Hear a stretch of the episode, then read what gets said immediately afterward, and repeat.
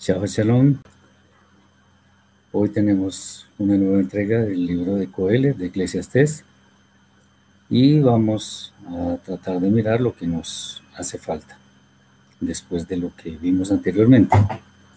Antes de comenzar, como siempre, algunas recomendaciones, algunas sugerencias. ¿Por qué, además de la Torah, existen otros libros? ¿Acaso la Torah no es suficiente? Entonces es bueno que nos lo preguntemos. Bueno, la Torah es para todo tiempo, porque básicamente trata sobre mitzvot, sobre mandamientos. Los profetas en realidad anuncian cosas para tiempos determinados y pueblos específicos, cosa que no tiene la Torah en toda su extensión. Los demás escritos son para todo tiempo, pero no todos digamos, contienen perlas de sabiduría que no son mandamientos. Y entre estos está el libro de Coelet, que ayuda a poner nuestro pensamiento en lo práctico a partir de la sabiduría de quien tiene mucho criterio, de quien tuvo mucho criterio en todas las áreas de la vida. Independientemente de las circunstancias que nos toque vivir, es bueno entender que los mismos principios aplican a todas las personas. Que a unos les toque mucho y a otros poco, no significa que haya injusticia de parte del Eterno. Esto es bueno tenerlo en cuenta. Todo lo que vemos y escuchamos, además de lo que tenemos que vivir, son oportunidades de aprendizaje. Nada es casual en nuestra vida todo nos pasa por algún propósito que tiene que ver con la elevación de nuestra alma.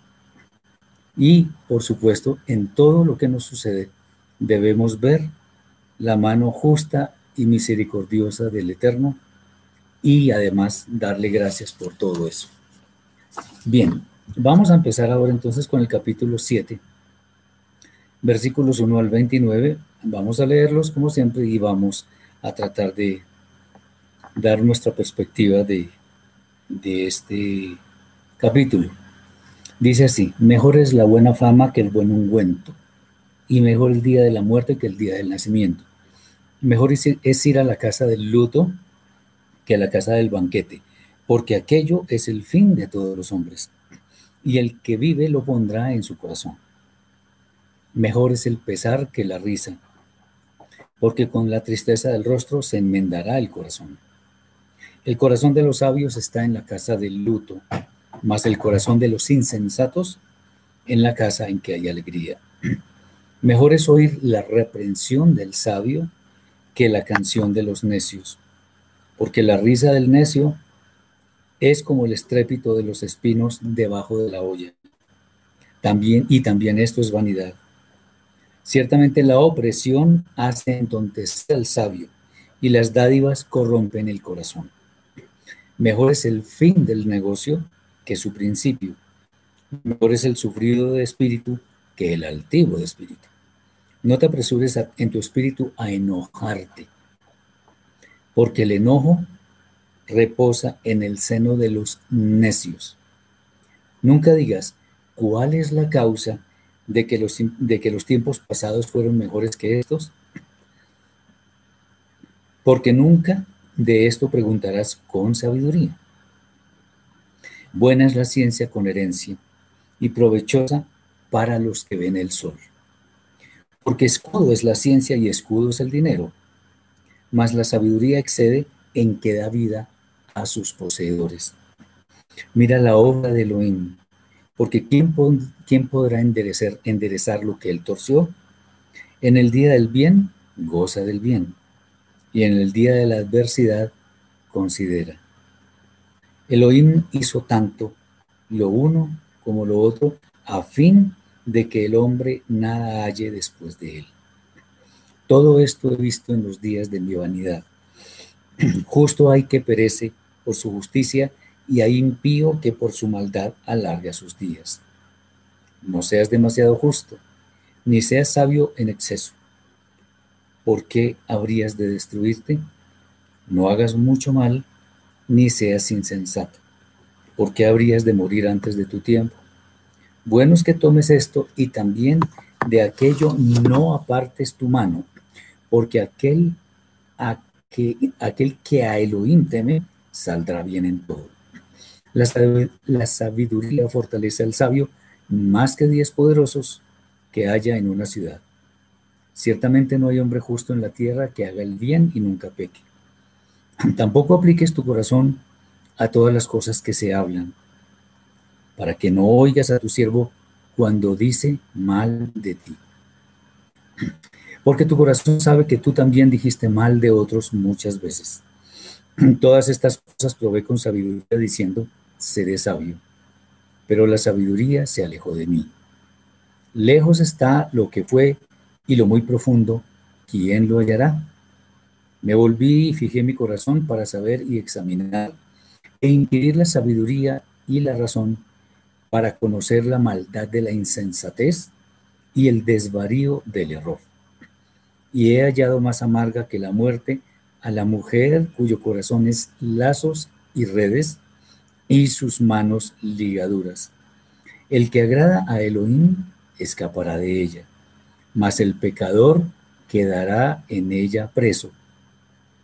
He aquí que esto he hallado, dice el predicador, pesando las cosas una por una para hallar la razón.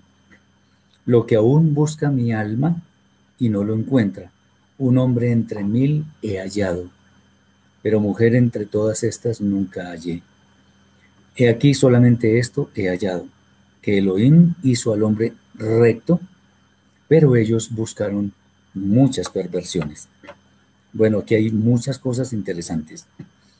Y podemos decir que este capítulo es algo diferente porque existen consejos que nos deben servir para nuestro diario vivir, antes que la lamentación o decepción por el hecho de que todo es vanidad o absurdo. En primer lugar, Coelet nos dice que es mejor la buena fama que el buen ungüento. Este último es pasajero, mientras que la buena fama perdura aunque el tiempo pase. Más que buscar buena fama, debemos buscar ser personas conforme a la voluntad del Eterno. Aunque el predicador dice muchas cosas sabias en extremo, es bueno que sepamos que él tenía una perspectiva de su vida de acuerdo con lo que había vivido, con su abundancia en todo, pero hay muchas lamentaciones y de pronto no hace mucho énfasis en algunas cosas como esta que acabo de decir. O sea, que más que, que buena fama debemos buscar ser personas conforme a la voluntad del Eterno. En este mundo, para muchos, esta situación no otorga fama, pero en últimas las buenas obras siempre dejan una huella, una huella imborrable, lo cual es atestiguado por las siguientes palabras que nos dicen que es mejor el día de la muerte que el día del nacimiento, quizá pensando que haber dejado una buena fama es algo que ya no se modifica, mientras que de quien hace, de quien nace, aún nada se conoce.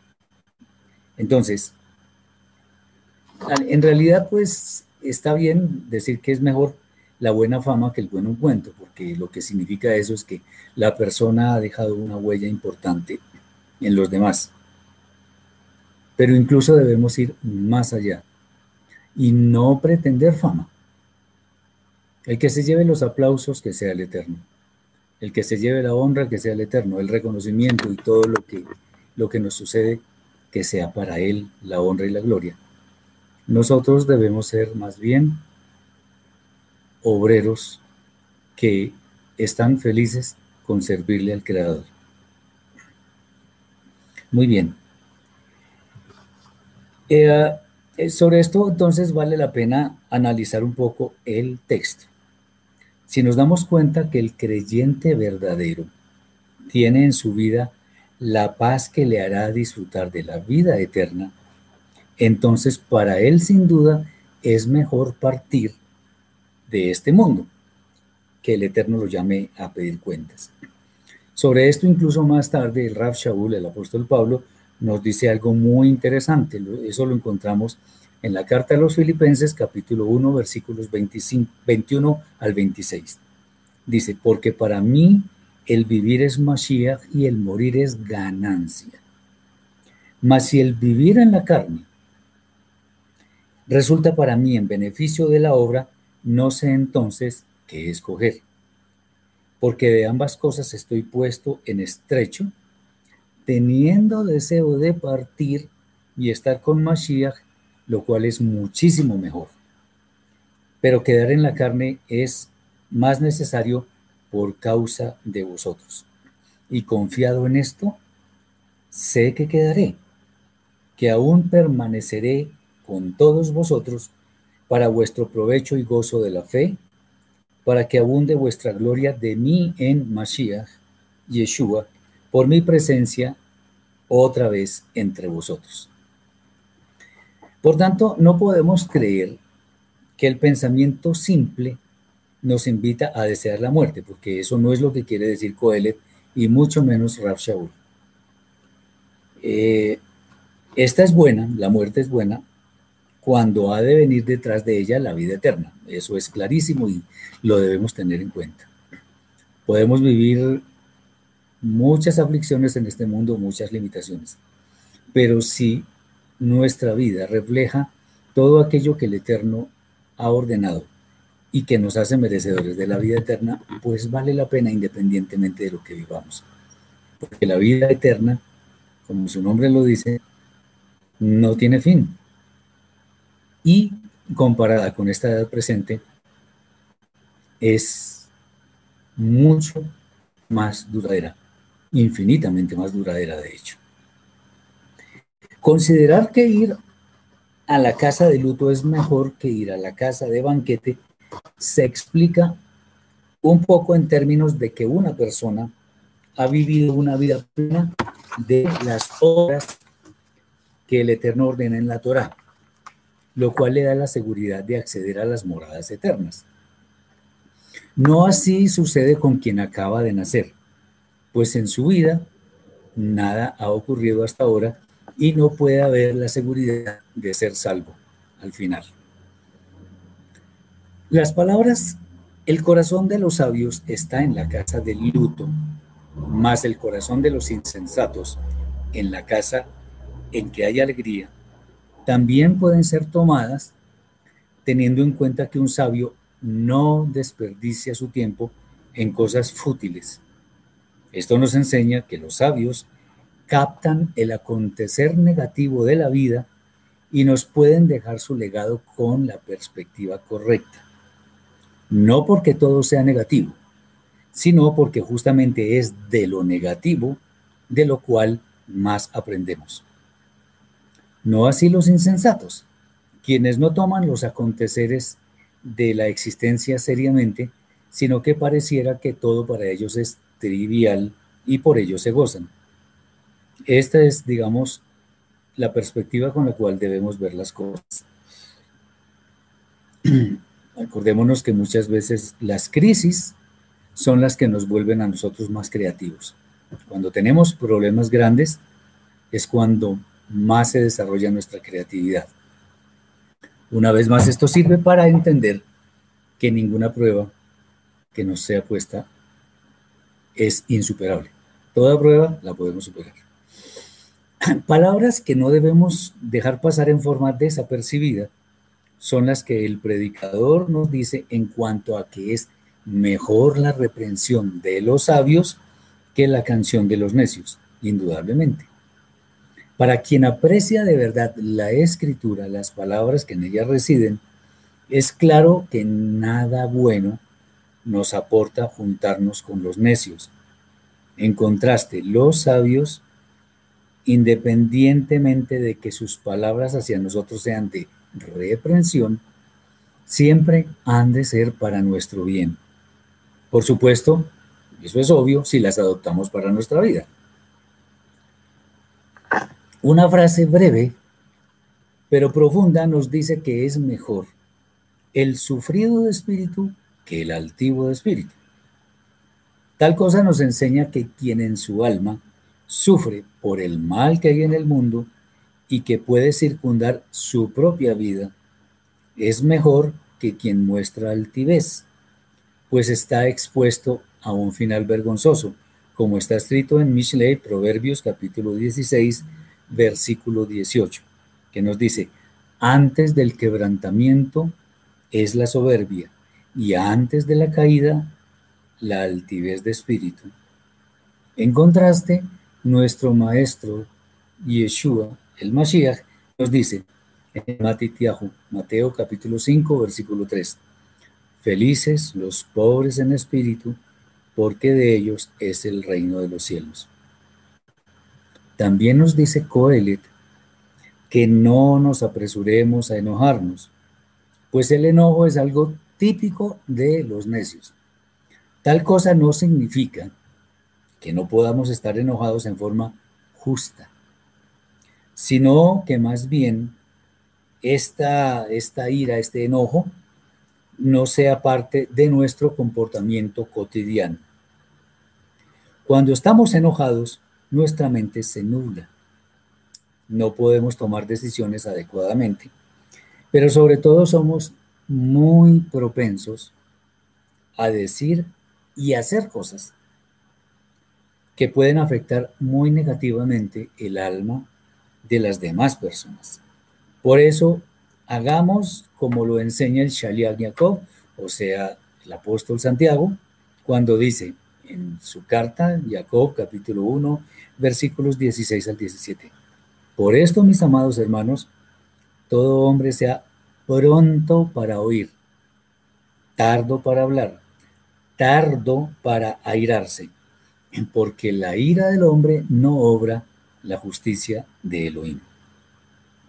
Otra gran reflexión que encontramos aquí en este capítulo es que aunque la ciencia y el dinero son buenos, obviamente usados en la forma correcta, la sabiduría los sobrepasa en mucho, pues es ella la que sostiene la vida de quien la posee. Coelet lo sabía muy bien pues por su inmensa sabiduría, concedida de lo alto, fue que pudo guiar a su reino, que llegó a su esplendor con él mismo, con, con el rey Shlomo, el predicador, Coelet. El predicador, más que la mayoría inmensa de todos los seres humanos, conoció las bondades de la sabiduría y no escatimó enseñanzas sobre ella para que no dejemos de buscarla. Las palabras, bueno es que tomes esto y también de aquello no apartes tu mano, porque aquel que a Elohim teme saldrá bien en todo. La sabiduría fortalece al sabio más que diez poderosos que haya en la ciudad. Esto nos indica que uno de los mayores bienes que una persona puede poseer es precisamente la sabiduría. Ella fortalece al justo, pero hay una verdad que nos ayuda a entender cómo es que podemos fortalecer la sabiduría, lo cual podemos ver en estos tres textos que voy a mencionar. El primero es Teilim, Salmos 111, versículo 10. Dice, el principio de la sabiduría es el temor del Eterno. Mishle, Proverbios capítulo 1, versículo 7. El principio de la sabiduría es el temor del Eterno. Y en Mishle, Proverbios 9, 10, el temor del Eterno es el principio de la sabiduría y el conocimiento del Santísimo es la inteligencia. El mensaje es bastante claro. Hay una relación directa entre el temor al Eterno y la sabiduría, pues ella nace de ese temor, el cual, más que miedo, aunque obviamente hay que decir que no lo excluye, es el temor a dañar, a destruir la obra perfecta que el Santo de los Santos, el Eterno bendito sea, ha hecho. Perfecta.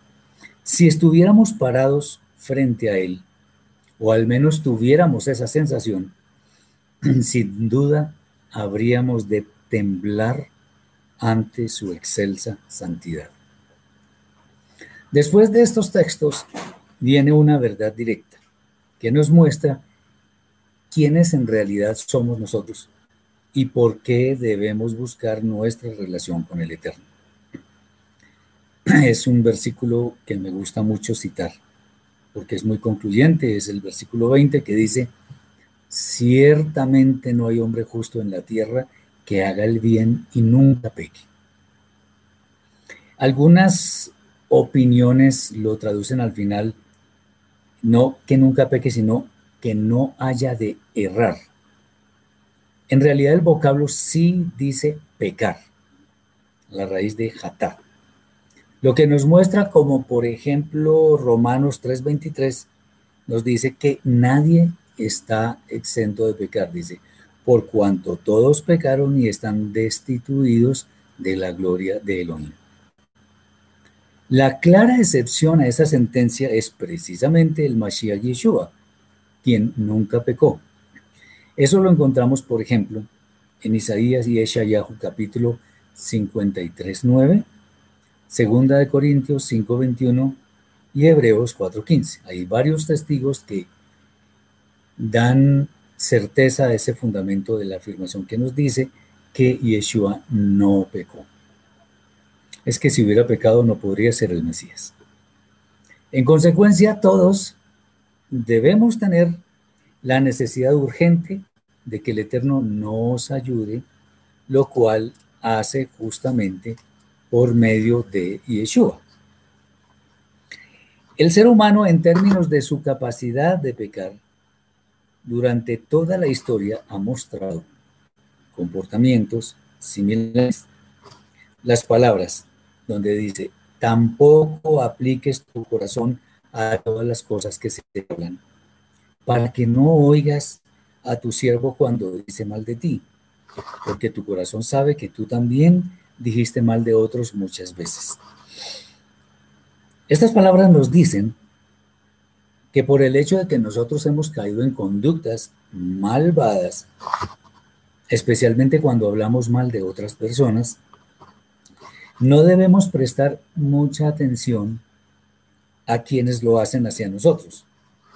No olvidemos que de ello debemos dar cuenta, y eso está escrito. De toda palabra ociosa que digan los hombres, deberán dar cuenta. Muy bien. Algo en lo cual reflexiona Coelet es que una mujer enredadora es peor que la muerte. Un hombre sensato no la busca pero el necio queda atrapado en sus lazos. Esto nos habla asimismo de aquello que llamamos el famoso yugo desigual. ¿Por qué? Porque un hombre debería unirse a una mujer que comparte sus ideales en términos de la fe, que sigue al Creador. O sea, un hombre virtuoso debe buscar una mujer virtuosa. Esto, esto es muy claro. Y de hecho, el libro de Proverbios en esa, ese, pues, ese poema excelso a la mujer virtuosa dice que vana es la hermosura. Ahora no significa que porque una mujer sea hermosa, pues sea malvada, de ninguna manera. Bien, finalmente se nos muestra que aunque el Eterno creó recto al hombre, claro, las almas provienen de él, y esto porque el Eterno le dio su aliento de vida, la tendencia del ser humano es a buscar la perversión y no seguir el camino que lleva a la vida. Esto se puede ver cuando el Eterno mismo dijo, allá en Bereshit, Génesis capítulo 6, versículo 5, dice, y vio el Eterno que la maldad de los hombres era mucha en la tierra y que todo designio de los pensamientos del corazón de ellos era de continuo solamente el mal. Entonces, aquí tenemos algunos principios que nos pueden ayudar a entender las palabras de Coelho cuando nos habla de la sabiduría, nos habla de no juntarnos con mujeres que enreden nuestras vidas y otras cosas. También el hecho de que no hay hombre en la tierra justo que nunca haya pecado, excepto Yeshua. En el capítulo 8, versículos 1 al 17, vamos a encontrar otras cosas interesantes. Dice así, versículos 1 al 18. ¿Quién como el sabio ¿Y quién como el que sabe la declaración de las cosas? La sabiduría del hombre ilumina su rostro, y la tosquedad de su semblante se mudará. Te aconsejo que, te aconsejo que guardes el mandamiento del rey y la palabra del juramento a Elohim. No te apresures a irte de su presencia, ni en cosa mala persistas, porque él hará todo lo que quiere pues la palabra del rey es con potestad. ¿Y quién le dirá, qué haces? El que guarda el mandamiento no experimentará mal, y el corazón del sabio discierne el tiempo y el juicio. Porque para todo lo que quisieres hay tiempo y juicio, porque el mal del hombre es grande sobre él, pues no sabe lo que ha de ser. Y, cuando, y cuando haya de ser, eh, ¿quién se lo enseñará? No hay hombre que tenga potestad sobre el espíritu para retener el espíritu, ni potestad sobre el día de la muerte.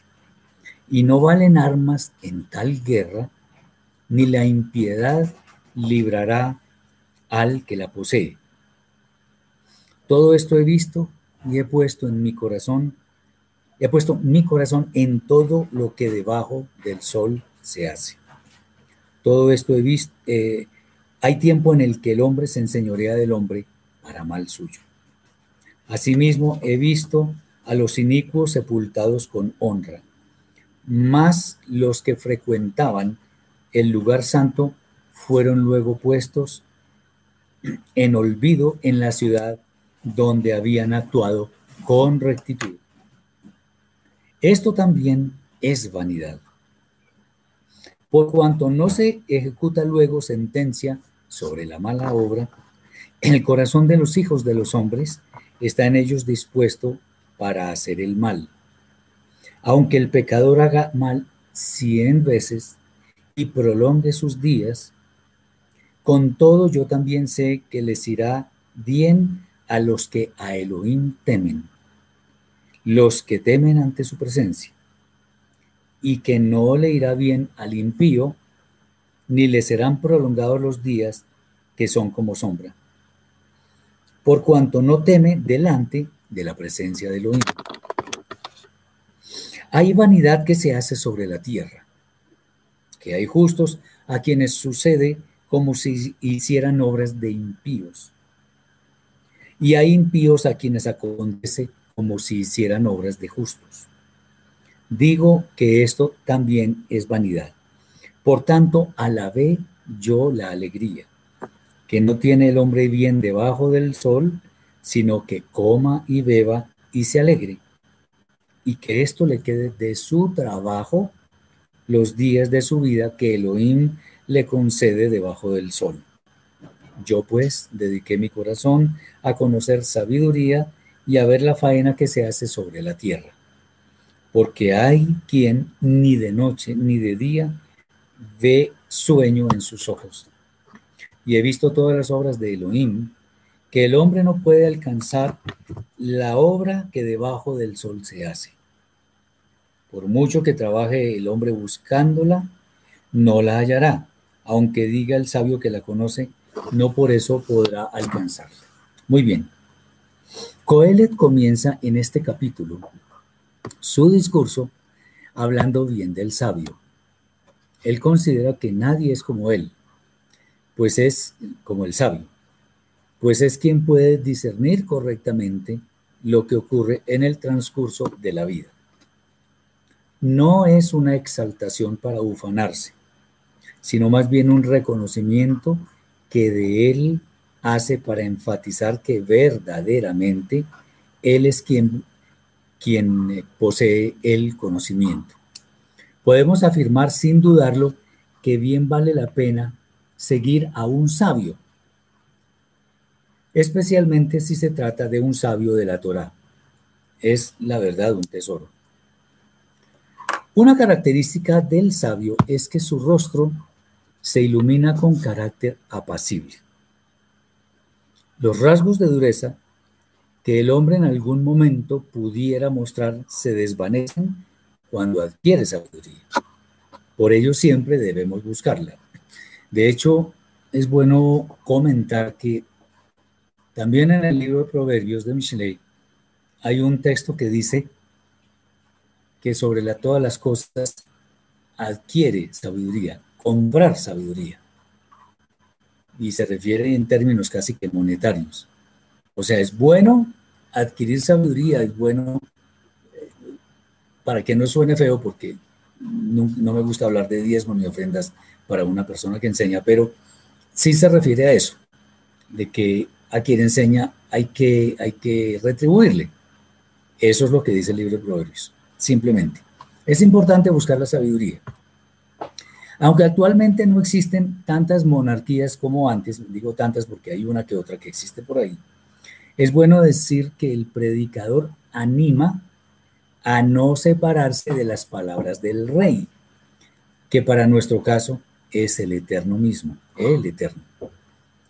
Nada podemos hacer ante su irresistible voluntad, de manera que es mejor seguirle, pues así no experimentaremos el mal. El ser humano no puede establecer el día de su muerte, pues ello es potestad del Creador, cuyo nombre es bendito.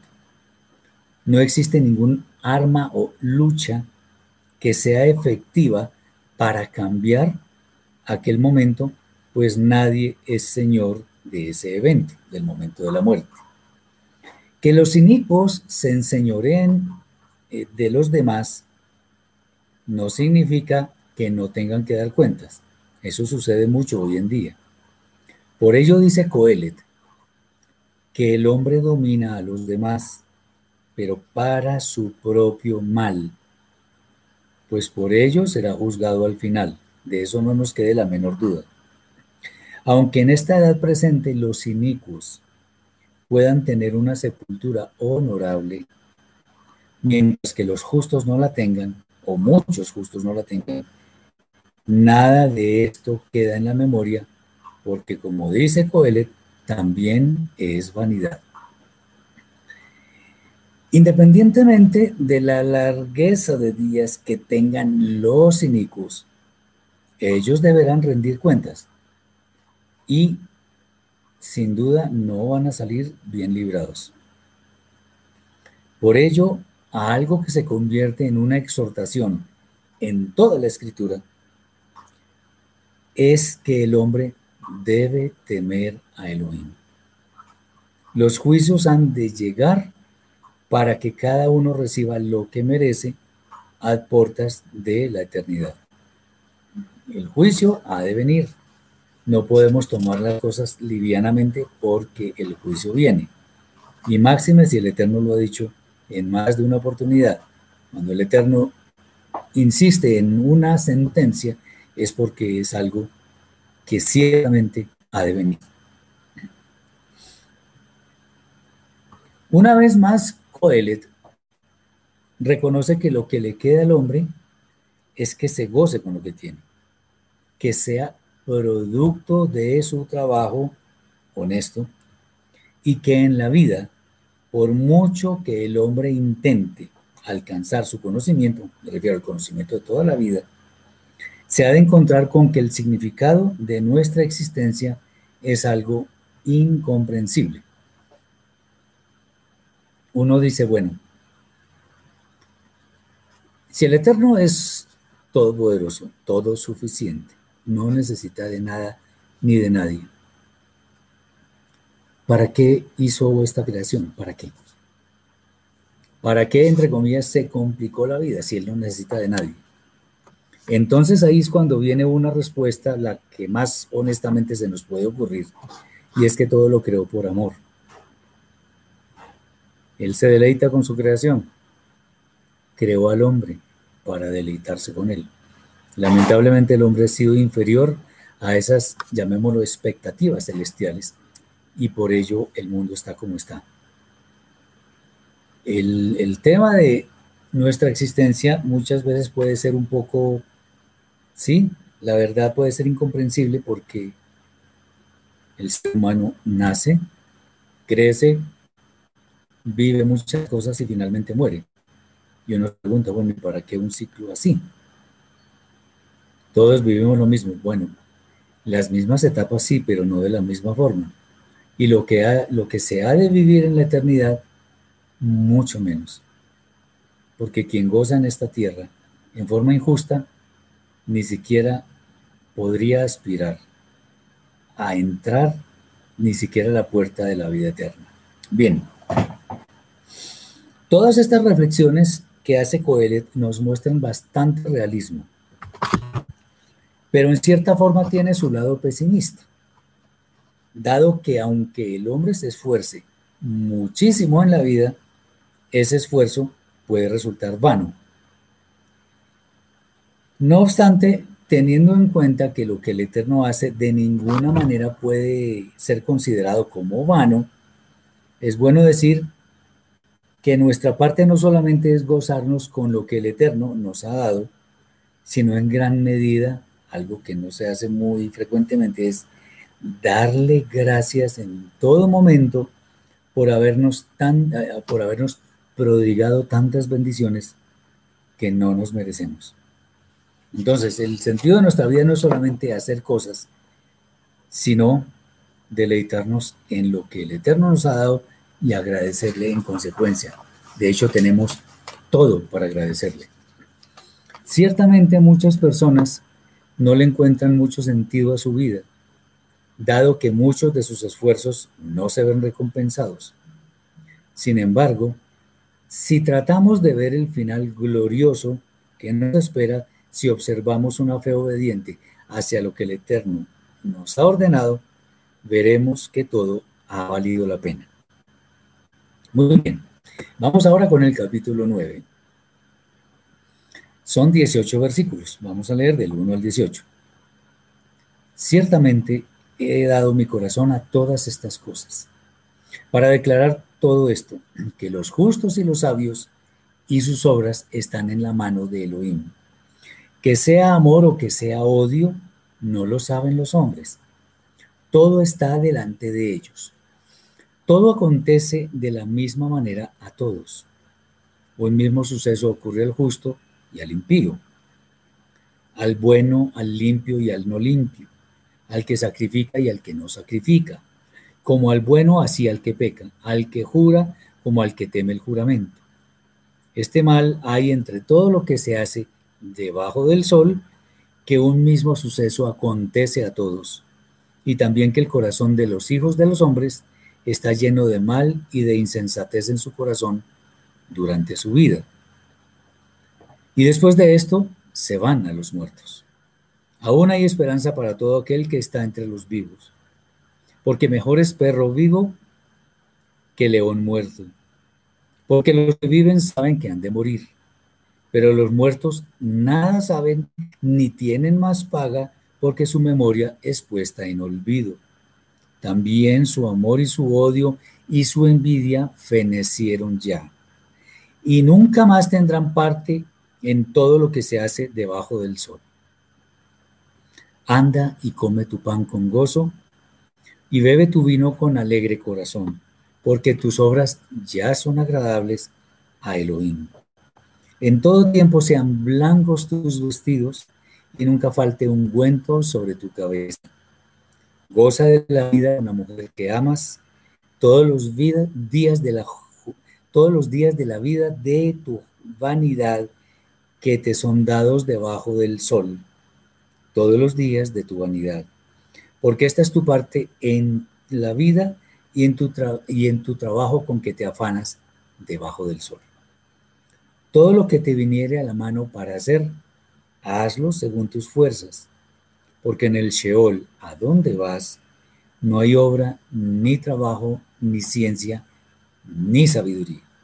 Me volví y vi debajo del sol que ni es de los ligeros la carrera, ni la guerra de los fuertes, ni aun de los sabios el pan, ni de los prudentes las riquezas, ni de los elocuentes el favor, sino que el tiempo y la ocasión acontecen a todos.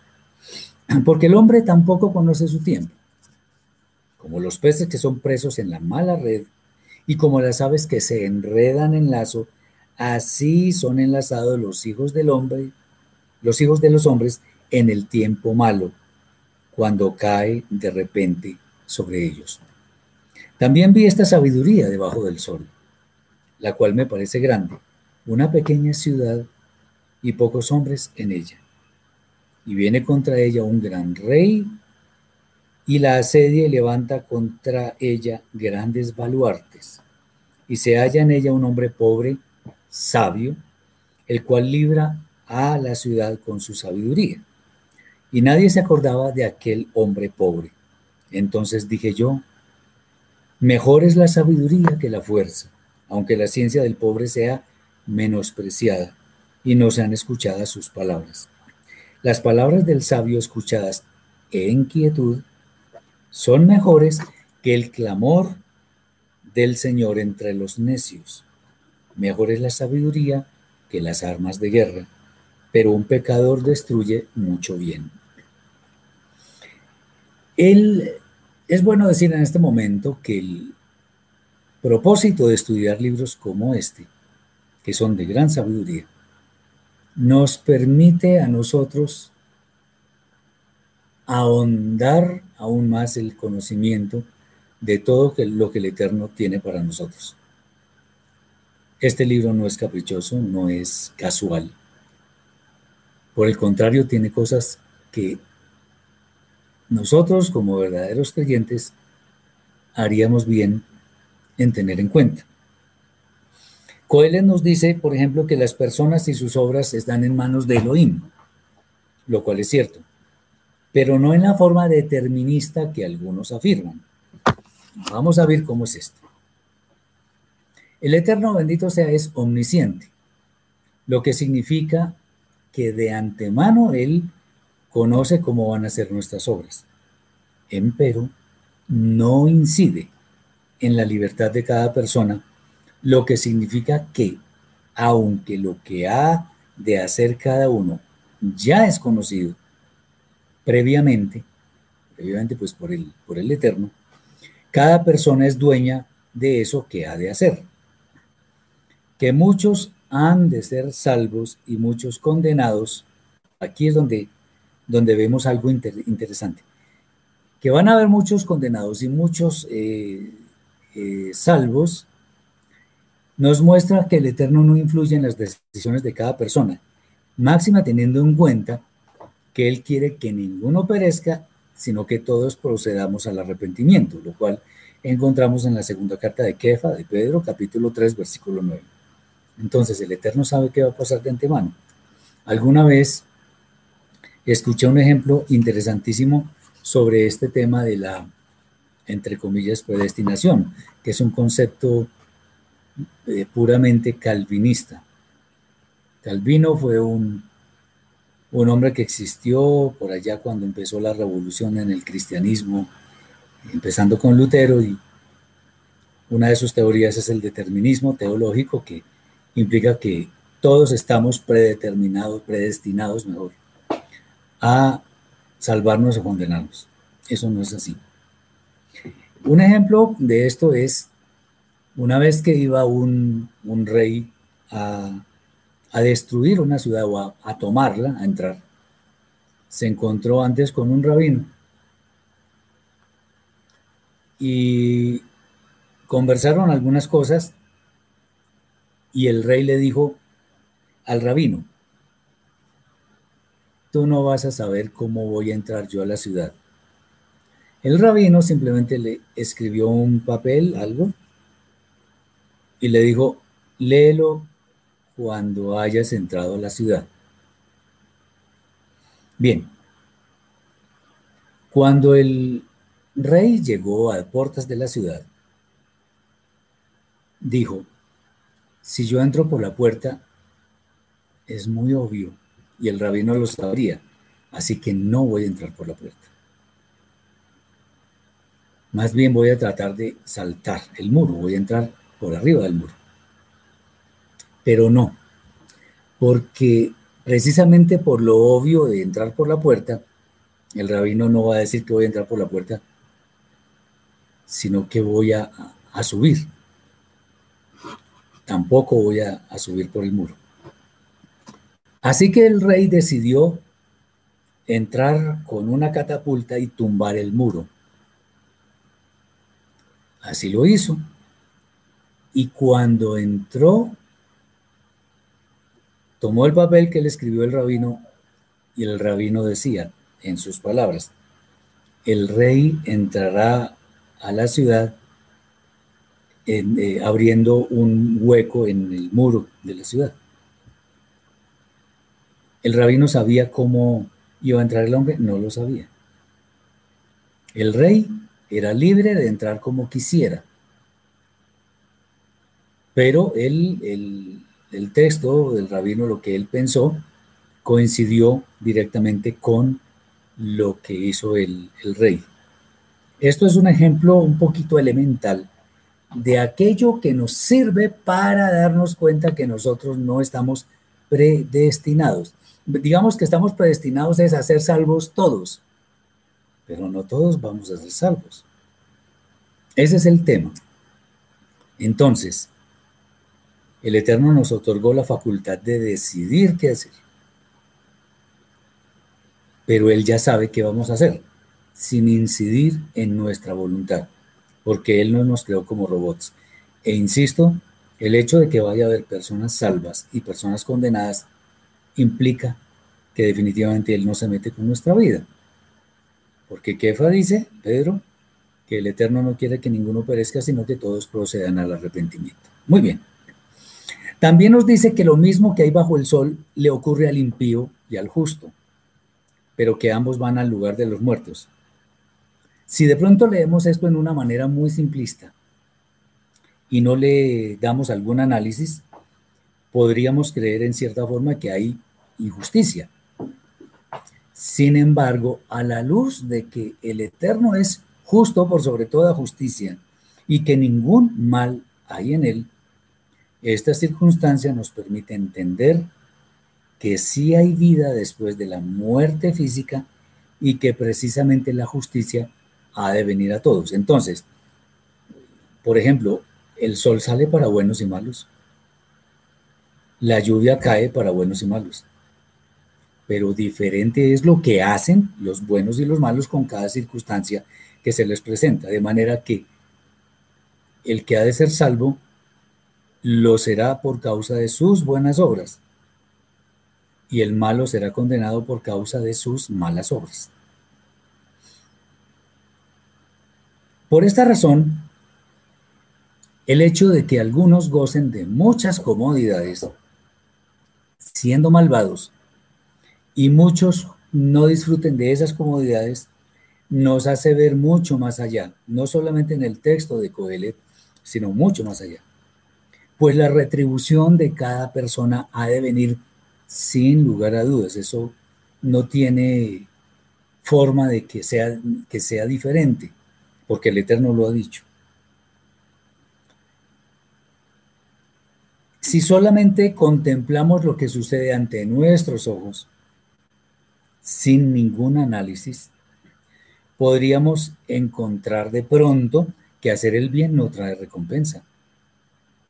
Pero lo cierto es precisamente lo contrario. Pues al llegar al juicio, cada uno tendrá lo que realmente merece de parte del Eterno. Una reflexión importante que es que nos gocemos con la mujer que amamos, dice eh, el sabio, que es gozarse con la mujer que amamos. Esto eh, normalmente está dirigido a la relación matrimonial, lo cual es la cual, mejor, la relación matrimonial es altamente exaltada en la escritura. Si el matrimonio es algo que viene del Eterno, es fácil pensar que Él valora en consecuencia mucho, muchísimo, la armonía entre los cónyuges, pues Él mismo fue el gestor de la unión entre ellos. Por supuesto que hay matrimonios en los cuales hay muchos problemas, los esposos no viven bien y por eso se separan, bueno, en fin, eso es otro tema. El predicador anima a que el hombre haga lo que viene a su vida para hacer, ya que tal cosa no la podrá ver ni hacer en el Sheol. El Sheol, recordemos, es el lugar al cual van las almas de quienes mueren, sean buenos o malos. En realidad valdría la pena decir que es bueno hacer, pero con un sentido concreto. No se trata simplemente de existir o de subsistir en el mundo sin más ni más. No, más bien el propósito de lo que debemos hacer se lo damos en la medida en que sea para bendecir lo que está a nuestro alrededor, bien sea las personas o la naturaleza, con todo lo que ello implica. Dado que en el Sheol nada de esta actividad tendrá lugar, lo que hagamos en el mundo hoy, en esta edad presente, habrá de darle sentido a nuestra vida. Coelet dice algo que se ve a diario. Dice que ni es de ligeros la carrera, ni la guerra de los fuertes, ni aún de los sabios el pan, ni de los prudentes las riquezas, ni de los elocuentes el favor, sino que tiempo y ocasión acontecen a todos. Bueno, esto pareciera ser muy desesperanzador pues lamentablemente las riquezas parecieran estar en las arcas de los poseedores equivocados. Tampoco está el pan con los sabios. La perspectiva que él nos da sin duda se refiere a lo que él personalmente vio, vivió, que además es real y cierto en gran manera. No obstante, para nuestro camino como creyentes en el Eterno, su palabra y su Mashiach. Hemos de entender todo esto en la medida en que sepamos que el santo de los santos, el eterno bendito sea, no quiere que nuestra mirada se separe de lo importante, pues la gran recompensa habrá de venir en la vida eterna, otra vez. El camino puede estar lleno de espinas, de obstáculos, de problemas, pero si nos quedamos mirando el camino corremos el peligro de no llegar al destino final. En cambio, si ponemos nuestra mirada en lo que viene, en la vida eterna, no vamos a tener problema en que el camino tenga inconvenientes, tenga espinos, tenga piedras, lo que sea, porque el final es lo que nos importa. Si bien es cierto que se podría pensar en por qué al menos no hay una parte de bendición para muchos en esta edad presente, de nuevo vale resaltar una vez más la perfecta justicia del Eterno, que sabe qué puede y qué debe tener cada persona para darle a Él la gloria que Él merece. Las carencias que nosotros podemos tener en esta vida son temporales. Aunque esta vida sea difícil, pero lo cierto es que esta vida no es eterna, la vida en esta edad presente. Pues eterna es la vida que para nosotros hoy en día es utópica y que nos mostrará el porqué de todo lo que nos está aconteciendo ahora. Decimos utópica porque pues no va a haber pecado, no va a haber tentaciones, van a ser cuerpos incorruptibles, etcétera, etcétera. Que el hombre no conozca su tiempo, esto es la hora de su final, es algo que debería mantenernos fieles en el camino que lleva a la vida eterna. No conocer el fin debería motivarnos a estar activos en nuestro proceso de purificación espiritual, pues no sabemos la hora en que debemos ir a rendir cuentas. De esta manera, la vida adquiere un propósito que quizá es minimizado la mayor parte del tiempo. Finalmente nos es mostrado que aunque la sabiduría muchas veces es desechada por los afanes de este mundo, ella debe ser exaltada, pues es la que nos hace conocer las maravillas del Eterno en todo lo que existe. Quizás a esta altura el libro nos parezca un poco, tal vez, filosófico. Nos parece que en algún momento podría decirse que divaga, si es que se me permite el término. Bueno, lo cierto es que cuando nosotros ponemos mucha atención a las palabras de Coelet, nos hemos de encontrar con que eso directamente, lo que él dice, nos afecta en gran manera. Y que incluso las palabras de él hoy tienen más vigencia que nunca. Así que no solamente a los libros de la Torá, que son nuestra principal fuente de autoridad, sino a los demás libros de la Escritura que son inspirados, debemos poner mucha atención porque ellos nos complementan la inmensa sabiduría que está en la Torá. Y aquí vemos ejemplos de ello. Dice Jesús, cómo se exalta la sabiduría. Bueno,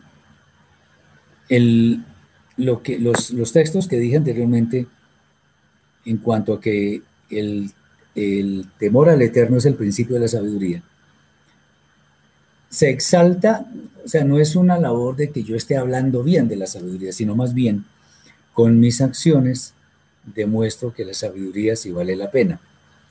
Entonces, lo primero es el temor al eterno, que es de donde nace la sabiduría. Lo otro es que para ser sabios necesitamos adquirir sabiduría, obviamente. ¿Y cómo se adquiere esa sabiduría? Aprendiendo de cada cosa que el Eterno nos pone en nuestro camino, de las circunstancias, de las personas. Pero aprender no significa que yo sepa cómo funcionan, sino ir mucho más allá. Es poner en práctica todo eso. Recordemos una vez más lo que hemos dicho tantas veces que hay tres tipos de personas. El necio, que no aprende ni de sus propios errores. El inteligente, que aprende de sus propios errores. Y el sabio, que aprende de los errores de las demás personas. En la medida en que yo aprenda de los errores de las demás personas, que sea prudente, que escuche más que lo que hablo, que actúe en una forma reposada y no por emociones. Que tenga la palabra eh, suave, blanda, tranquila, para resolver todo, no porque no me importe, sino porque nada gano con exaltarme. Que mis acciones muestren una obediencia total a los mandamientos del Eterno. En esa forma estoy exaltando la sabiduría. Porque la sabiduría no es solo un concepto, es una forma de vida. La sabiduría no es una cosa que está por allá, que está lejos de nuestro alcance. Al contrario, la sabiduría está cerca y por ello haríamos bien en buscarla en todo momento. Bien. Vamos a ver ahora el capítulo 10. Hoy creo que terminamos con este libro y después seguiremos escudriñando otros si el Eterno nos lo permite. Capítulo 10, versículos 1 al 20. Las moscas muertas, muertas hacen heder y dar mal olor al perfume del perfumista. Así una pequeña locura al que es estimado como sabio y honorable. El corazón del sabio está a su mano derecha, más el corazón del necio a su, a su mano izquierda. Y aún mientras va el necio por el camino le falta cordura y va diciendo a todos que es necio. Si el espíritu del, del príncipe se exaltare contra ti, no dejes tu lugar, porque la mansedumbre hará cesar grandes ofensas. Hay un mal que he visto debajo del sol a manera de error emanado del príncipe. La necedad está puesta en grandes alturas y los ricos están sentados en lugar bajo. Vi siervos a caballo y príncipes que andaban como siervos sobre la tierra. El que hiciere hoyo caerá en él, y al que aportillare vallado le morderá la serpiente. Quien corta piedras se hiere con ellas. El que parte leña en ello peligra. Si se embotare el hierro y su filo no fuere amolado, hay que añadir entonces más fuerza pero la sabiduría es provechosa para dirigir. Si muerde la serpiente antes de ser encantada, de nada sirve al encantador.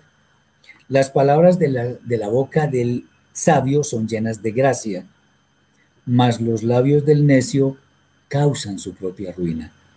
El principio de las palabras de su boca es necedad, y el fin de su charla, nocivo desvarío.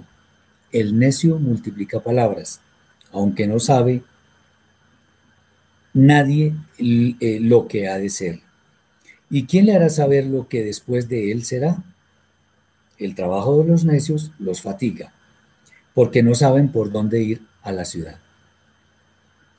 Hay de ti tierra cuando tu rey es muchacho y tus príncipes banquetean de mañana.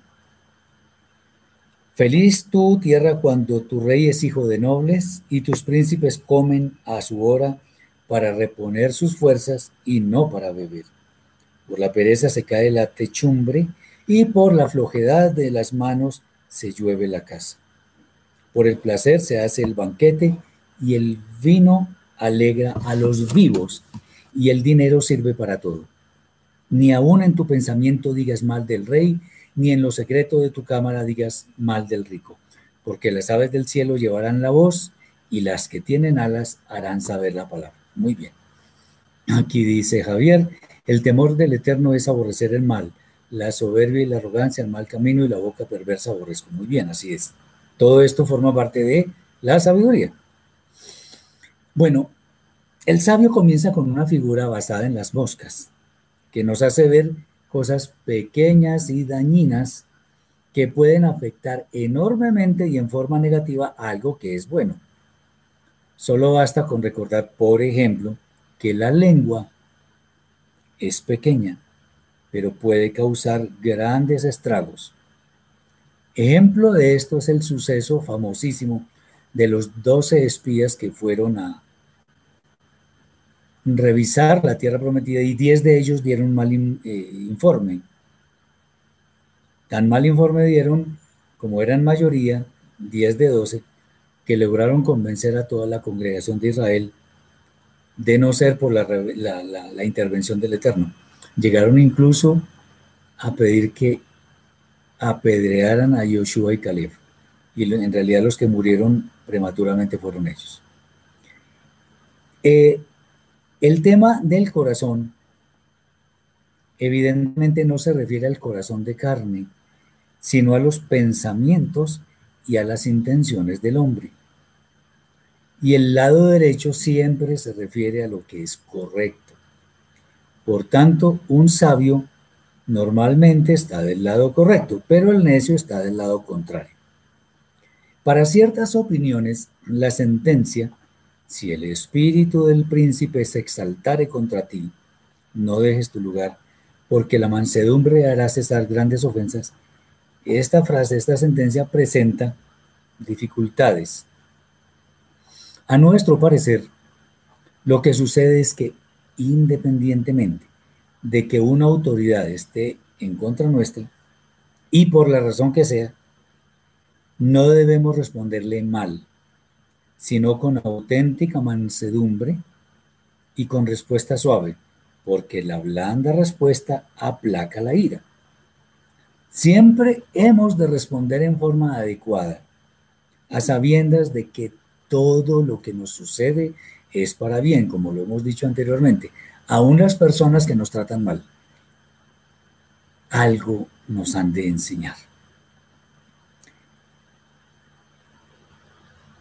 Muy bien, dice Jesús, ¿temor es miedo o es obedecer a los estatutos para no recibir mal, entendiendo que somos probados todo el tiempo cuál es el equilibrio entre el temor y el miedo? El temor también es miedo, porque el Eterno dice que Él, por decirlo así, voy a parafrasear, Él valora mucho a quien tiembla ante su palabra. Porque cuando nosotros hacemos todo como si no le tuviéramos temor al Eterno, en cierta forma estamos mostrando cierto irrespeto, porque estamos menospreciando el juicio que debe venir, que ha de ser rígido. El que hizo el mal va a ser condenado. El que hizo el bien va a ser salvo en la vida eterna. Entonces, lo que dicen algunas opiniones respecto del temor es algo como esto. Y bueno, gracias por la, por la pregunta porque vale la pena explicar un poco más. Hay varias clases de temor. Una es ese miedo terrible que sentimos. Y en parte miedo al castigo por haber hecho mal. Porque si el Eterno dice, si no obedecieres mis mandamientos, entonces yo haré tal y tal cosa, que son retribuciones terribles, porque terribles son las malas obras. Ese es un primer temor. Pero hay un temor que es mucho más elevado y es el temor a destruir la obra del Eterno que hizo con tanta perfección. Si yo considero en alta estima la obra que el Eterno ha hecho en todo el cosmos, incluyendo por supuesto mi propia vida, todo lo que está a mi alrededor, si yo tengo en más eso, me va a dar temor de fallarle, de hacer una mala obra que cause un, un daño que puede ser irreparable. Me refiero en este caso, por ejemplo, a, hablar mal de alguien y esa persona quede con, con su alma destruida, por ejemplo. Entonces, el tema es un temor que es temor al castigo. Igual es, igual es válido porque eso impulsa a la persona a obedecer al Eterno. Pero cuando se trata de algo más sublime y elevado como el temor a dañar la obra del Eterno, pues también se cuenta como temor y es mucho más, digamos, se anticipa más a, a cometer malas obras. Porque una persona que tiene miedo a dañar la obra del Eterno se cuida, porque sabe que la obra del Eterno es perfecta. Entonces, eh, eso podría decir en torno al temor. Miedo, pues también, o sea, miedo de, de recibir un castigo terrible y de pronto, entre comillas, no poder soportarlo. Claro que eso es válido, pero sobre todo temor a dañar la obra del Eterno. Eso ya es más de sabios. Ese es el tema. Dice María, puede ser miedo a dar un mal ejemplo que aleje a otras personas del Eterno por nuestras obras. Exactamente, eso es parte de lo que estoy diciendo. Muy bien dicho. Antes de yo cometer un error de esos que muchas veces se cometen voluntariamente, yo digo, bueno, pero yo, ¿qué estoy haciendo? Estoy cometiendo un mal contra el Eterno mismo y no me puedo permitir eso. Cuando yo amo al Eterno de verdad, tengo mucho cuidado de no dañar su obra. Y ese ejemplo que pone Mari es perfectamente válido para esto que estamos hablando. Muy bien. Varios pensamientos siguen a las sentencias que Coelet, los cuales son de diferente índole. Eh, no obstante, existe algo en común que podríamos decir que es su enseñanza central, revelada en la precaución que debemos tener en todas las áreas de nuestra vida, pues es precavido, quien es precavido evita males que vienen por no tener en cuenta los riesgos que traen consigo diferentes actividades. Esto incluso debe ser llevado a nuestras palabras, a nuestros pensamientos. Ser precavidos. Sentencia que merece especial atención y que forma parte del discurso del predicador es que las palabras del sabio están llenas de gracia pero las del necio llevan a la ruina. Una vez más se pone en relieve la sabiduría, la cual, más que conocimiento, más que datos acumulados, lo cual obviamente es necesario, es el don más preciado que deberíamos anhelar, la sabiduría. Una cosa es tener muchos datos en mi mente y otra cosa es ser sabio para manejarlos. Un sabio habla con sabiduría y un necio habla con necedad. ¿Por qué habríamos de escuchar al necio si sus palabras llevan a la ruina? Miren, fíjense que aunque la división de las doce tribus de Israel estaba en los planes del Eterno, llegó en una forma muy triste, porque el sucesor de Shlomo, su hijo Roboam Rehabam, para saber cómo tenía que gobernar al pueblo, decidió consultar a los ancianos. Buena cosa. Ellos le dieron un consejo. Pero se le ocurrió escuchar a los jóvenes sin experiencia y ellos le dieron otros consejos muy diferentes. Consejos de gente que se envalentona por, por muchas cosas, por su juventud. Pues Rehabam escuchó a los jóvenes y vino la ruina de Israel. Fue una necedad escuchar esos supuestamente consejos. El sabio sabe discernir las circunstancias que le toca vivir, mientras el necio lo que hace es ver lo inmediato, lo que no demanda compromiso, lo que hace fáciles las cosas, aunque sea solamente en apariencia. Por la palabra de los necios vienen los fracasos. Pues en su alma la sabiduría no existe, está ausente. Mientras que en los sabios, aunque puedan fallar, siempre encontramos algo para aprender, aunque fallen, obviamente, porque nadie es infalible. Gran reflexión hace Coelet sobre la pereza, que también es indolencia. Este es un mal que acompaña a muchos, que en gran manera no son diligentes. Por causa de la pereza, muchas cosas no llegan a su fin. Los compromisos no se cumplen y además la palabra empeñada pierde valor. Esto es causa de problemas y refleja la, falta de dominio propio, virtud que para variar también es de sabios. Aunque el predicador solo menciona una frase sobre ella, sobre la pereza, sin duda la intención es que el lector aprenda de sus palabras para no caer en ella, pues en últimas la pereza le va a alejar de la luz admirable del Creador. Bien, vamos a ver ahora el capítulo 11. Versículos 1 al 10. Echa tu pan sobre las aguas porque después de muchos días lo hallarás. Reparte a siete y a ocho, porque no sabes el mal que vendrá sobre la tierra. Si las nubes fueren llenas de agua, sobre la tierra la derramarán. Y si el árbol cayere al sur o al norte, en el lugar que el árbol cayere, allí quedará. El que al viento observa, no sembrará, y el que mira las nubes no cegará.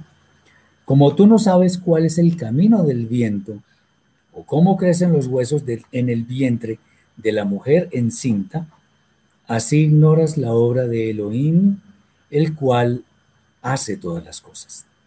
Por la mañana siembra tu semilla y a la tarde no dejes reposar tu mano, porque no sabes cuál es lo mejor, si esto o aquello, o si lo uno y lo otro es igualmente bueno. Suave ciertamente es la luz y agradable a los ojos ver el sol. Pero aunque un hombre viva muchos años y en todos ellos tenga gozo, acuérdese sin embargo que los días de las tinieblas serán muchos. Todo cuanto viene es vanidad. Alégrate joven en tu juventud y tome placer tu corazón en los días de tu adolescencia, y anda en los caminos de tu corazón y en la vista de tus ojos. Pero sabe que sobre todas estas cosas te juzgará Elohim. Quita pues de tu corazón el enojo y apártate de tu carne el mal, porque la adolescencia y la juventud son vanidad. Norberto dice, el pueblo judío no reconoció al Mashiach por seguir a sus sabios en cierta forma. Sí, claro, en cierta forma. Ahora, desde muy pequeños les enseñaban, dijo rabí tal, dijo rabí tal, dijo rabí tal cosa, una cosa, otra u otra. Y entonces se llenaron de literatura como el Talmud, el Meam es, el Shulchan Aruch, en fin, mucha literatura a la cual se dedican día y noche.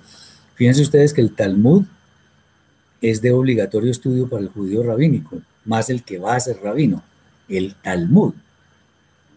¿Por qué no la Torah? Porque ellos creen que el Talmud interpreta correctamente la Torah en todo. Y pues la mala noticia es que no es así. El Talmud no es inspirado divinamente. Muy bien. Jesús dice, ¿qué interpretación hay en Echa tu pan sobre las aguas que después de muchos días lo hay? Eso es lo que voy a decir ahora. No se me adelante. Bien, varias enseñanzas aparentemente ocultas encontramos en este capítulo. Si leemos y entendemos literalmente lo que aparece en el primer versículo, quizá no entendamos bien, pero analizando en detalle podemos encontrar cosas muy interesantes, lo que dice mi hermano Jesús. Echar pan en las aguas para ser hallado después tiene que ver con la ayuda que podamos dar al prójimo. Bueno, el pan como una figura notable del sustento, al echarlo sobre las aguas, no quiere decir que lo desechemos. Teniendo en cuenta que después lo hallaremos, Coelet nos sugiere la idea de que demos al prójimo lo que él necesite pues en un futuro si hemos de necesitar ayuda, la encontraremos así como la dimos. Esta es una hermosísima figura de la acá. o sea, de dar a nuestro prójimo. Pues aunque demos a alguien que no conocemos y no nos pueda retribuir, igualmente después hemos de encontrar sustento por parte de quien no conozcamos. Una interpretación interesante de los sabios es, respecto de esto, es que dediquemos mucho tiempo a cultivar sabiduría, otra vez, y estudiar Torah, que es simbolizada por el agua. Pues aunque muramos sin ver recompensa en este mundo, sí la veremos en el mundo por venir, lo cual es aún mucho mejor. Espero que haya quedado claro.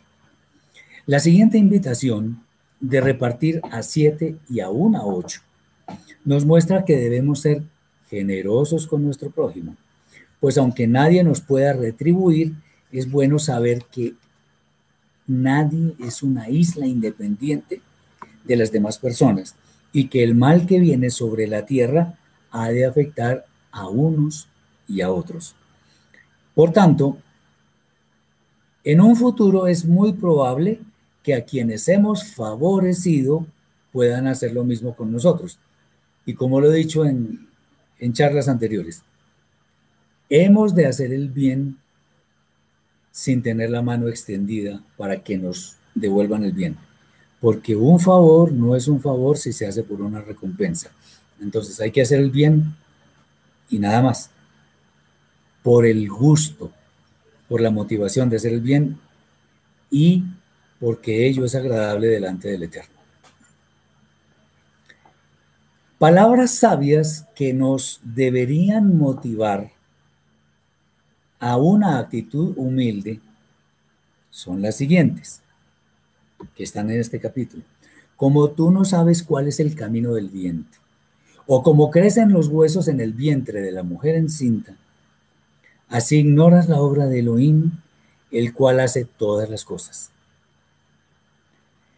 La idea inmersa en este texto es que ningún ser humano, ninguno, es capaz siquiera de imaginar cómo son las obras de Elohim, pues no podemos entenderlas como no entendemos, por ejemplo, el porqué de la dirección del viento. Bien dice Rav Shaul, el apóstol Pablo en Romanos, capítulo 11, versículos 33 y 34. Oh profundidad de las riquezas de la sabiduría y de la ciencia de Elohim. Cuán insondables son tus juicios e inescrutables tus caminos. Porque ¿quién entendió la mente del Señor? ¿O quién fue su consejero? La verdad es que nadie, por más sabiduría que crea tener, puede escudriñar la mente del Creador, que fue la que ideó la perfección de todo lo existente. Otra sentencia de Coelet, que sigue a la anterior, la podemos ver en estas palabras. Por la mañana siembra la semilla y por la tarde no dejes reposar tu mano, porque no sabes cuál es lo mejor, si esto o aquello, o si lo uno y lo otro es igualmente bueno. Lo que aquí podemos aprender es a ser diligentes. Trabajando en todo momento, pues no sabemos cuál ha de ser el mejor momento en que seamos prósperos. El Eterno nos mira desde su trono, así que nuestra actitud debe ser diligente en todo momento. Consejo o advertencia nos trae el predicador acerca de quien goza de juventud. Es bueno alegrarse en los años jóvenes, pero si se actúa en la dirección correcta. Por eso es bueno que los jóvenes traten de buscar maestros. Muchos jóvenes creen saberlo todo y de hecho no saben nada. Hay que tener humildad para reconocer que necesitamos aprender de alguien que sepa más que nosotros. Es bueno alegrarse en los años jóvenes, sin ninguna duda. Eh, obviamente actuando en la dirección correcta, pero no se trata de gozar un, a ver, como un, un placer pasajero que, se pueda sentir en algún momento, sino más bien hacer lo correcto en los términos del Eterno. Otra vez volvemos a lo mismo pues Él mira nuestras acciones en forma permanente. Él no se cansa. Así que Él mira todo. La mente impulsiva de la juventud puede llevar a muchas acciones erróneas, pero de ellas ha de haber un juicio justo. No nos quepa la menor duda. Gozarse está bien, pero en la forma adecuada. De allí la última advertencia que consiste en guardar nuestra carne del mal pues el Yetzer hará, nuestra mala inclinación, está siempre a las puertas y no tiene reparos en tratar de hacernos caer y en el juicio han de salir a relucir todas, absolutamente todas esas acciones equivocadas. Muy bien. Vamos al capítulo 11, versículos 1 al 14. Dice así, acuérdate de tu Creador en los días de tu juventud antes de que vengan los días malos y lleguen los años en los cuales, de los cuales digas, no tengo en ellos contentamiento, antes que se oscurezca el sol y la luz y la luna y las estrellas y vuelvan las nubes tras la lluvia. Cuando temblarán los guardas de la casa y se encorvarán los hombres fuertes y cesarán las muelas porque han disminuido y se, se oscurecerán los que miran por las ventanas y las puertas de afuera se cerrarán por lo bajo del ruido de la muela. Cuando se levantará la voz del ave y todas las hijas del canto serán abatidas, cuando también temerán de lo que es alto y habrá terrores en el camino. Y florecerá el almendro y la langosta será una carga y se perderá el apetito, porque el hombre va a su morada eterna y los endechadores andarán alrededor por las calles antes que la cadena de plata se quiebre y se rompa el cuenco de oro y él vuelva a la tierra como era y el espíritu vuelva a Elohim que lo dio. Vanidad de vanidades, dijo el predicador, todo es vanidad. Y cuanto más sabio fue el predicador, tanto más enseñó sabiduría al pueblo. E hizo escuchar, e hizo escudriñar, y compuso muchos proverbios. Procuró el predicador hallar palabras agradables y escribir rectamente palabras de verdad. Las palabras de los sabios son como aguijones y como clavos hincados eh, son los, las de los maestros de las congregaciones dadas por un pastor. Ahora, hijo mío, a más de esto, sé amonestado. No hay fin de hacer muchos libros y el mucho estudio es fatiga de la carne. El fin de todo el discurso oído es este, teme Elohim, guarda sus mandamientos porque esto es todo el hombre, porque Elohim traerá toda obra a juicio juntamente con toda cosa encubierta, sea buena o sea mala. Esto es el capítulo 12, me equivoqué. El 12, el último capítulo del libro. Bien, Coelet en este capítulo insta al lector a que se acuerde del Eterno, especialmente en los días de la juventud. La razón de esto es que él se ha dado cuenta, quizá ya al final de su vida, que mientras tengamos vitalidad es bueno saber que no hay que esperar a que nuestras fuerzas declinen, nuestra vista y nuestras fuerzas se debiliten nuestro andar erguido no lo sea más, para que nos demos cuenta que nuestras oportunidades de hacer las cosas eh, son cada vez menores. El tiempo se agota. Es cierto que las canas muestran sabiduría, muestran experiencia, pero el vigor y la fortaleza del cuerpo se van perdiendo, lo que significa que muchas cosas han de requerir nuestra fuerza y que muchas de las cosas que han de requerir nuestra fuerza ya no van a ser posibles. Muchas cosas pasan cuando vienen los años. Las fuerzas se acaban, los ojos van perdiendo su luz, los huesos se debilitan y en general las señales de la vejez van apareciendo. Antes de que todas estas señales se den, es necesario entender que en estas condiciones no es fácil hacer lo que se podía sin tanto esfuerzo en los días de la juventud.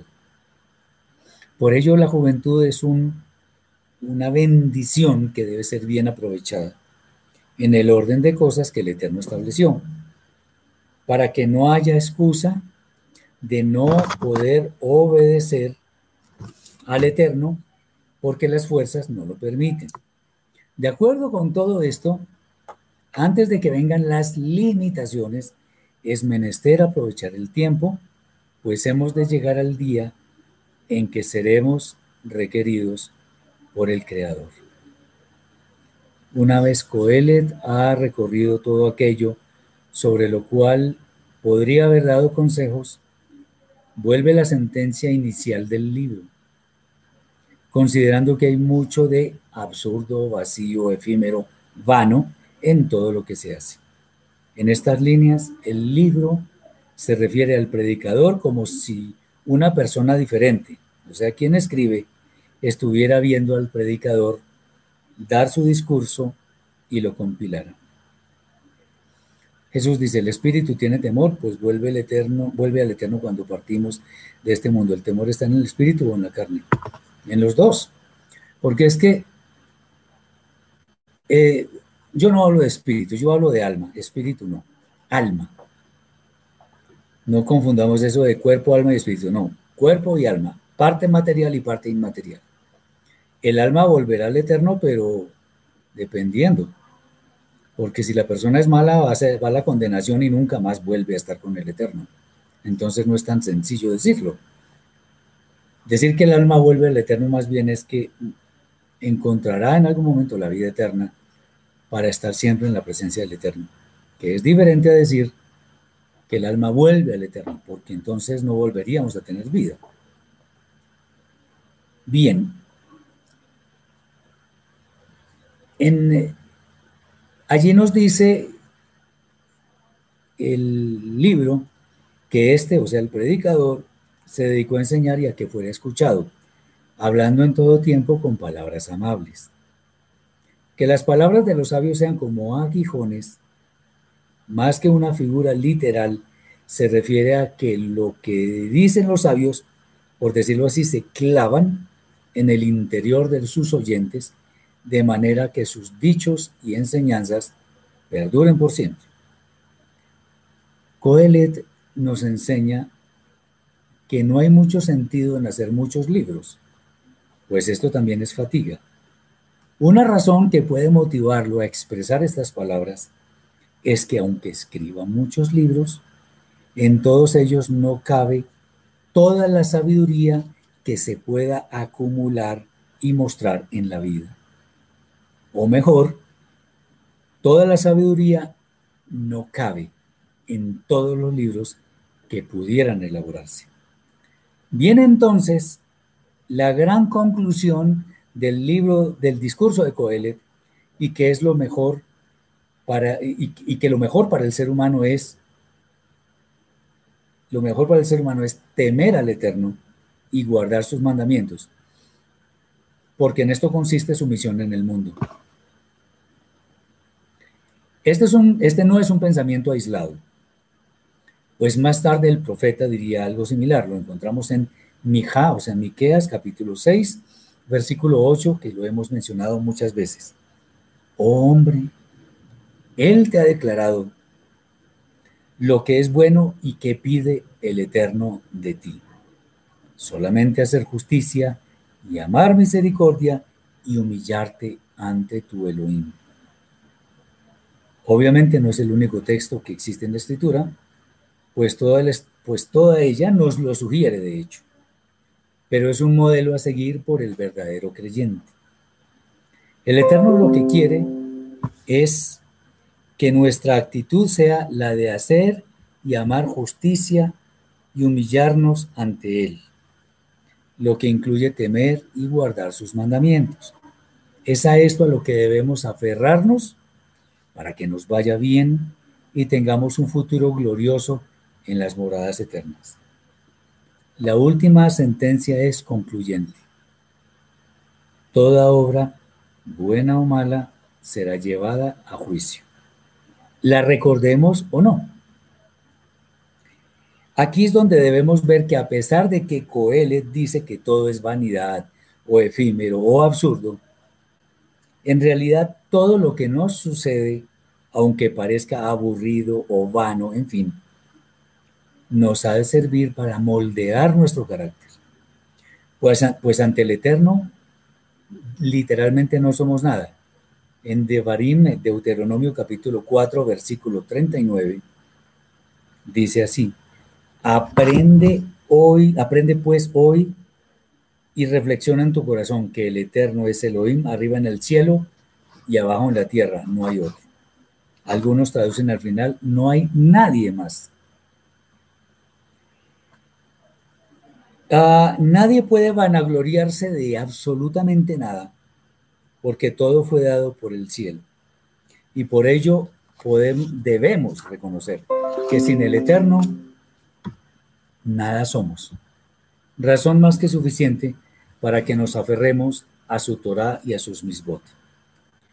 Con esto damos por concluido el estudio del libro de Coelet. Obviamente no es exhaustivo, pero sí queremos que todas estas palabras del sabio nos queden grabadas en nuestra alma. Nos enseña humildad, nos enseña sabiduría, nos enseña a no exagerar en nada, a ser cautos, a reconocer que el Eterno nos dio todo a no ufanarnos de absolutamente nada de lo que poseemos, ni de lo que somos. Porque Él, siendo el sabio más sabio que existió en la antigüedad, vivió todo eso y aún así le pareció vano. Obviamente, nosotros tenemos una bendición y es que además de todo lo que dijo el sabio Coelet, reconocemos en todo lo que existe la mano bondadosa y perfecta del Eterno, para que podamos gozarnos en su creación y obedecerle en todo. Que el Eterno les bendiga abundantemente en este día de Shabbat, que alcancen muchas más bendiciones de las que ya han alcanzado. Esperamos seguir con otros libros de la escritura y espero de verdad que esto haya sido de gran bendición para todos. Muchas gracias por su atención. Shabbat Shalom para quienes no han terminado este día. Shavuot Tov para quienes ya lo están terminando. Y nos veremos en la próxima exposición. Bendiciones.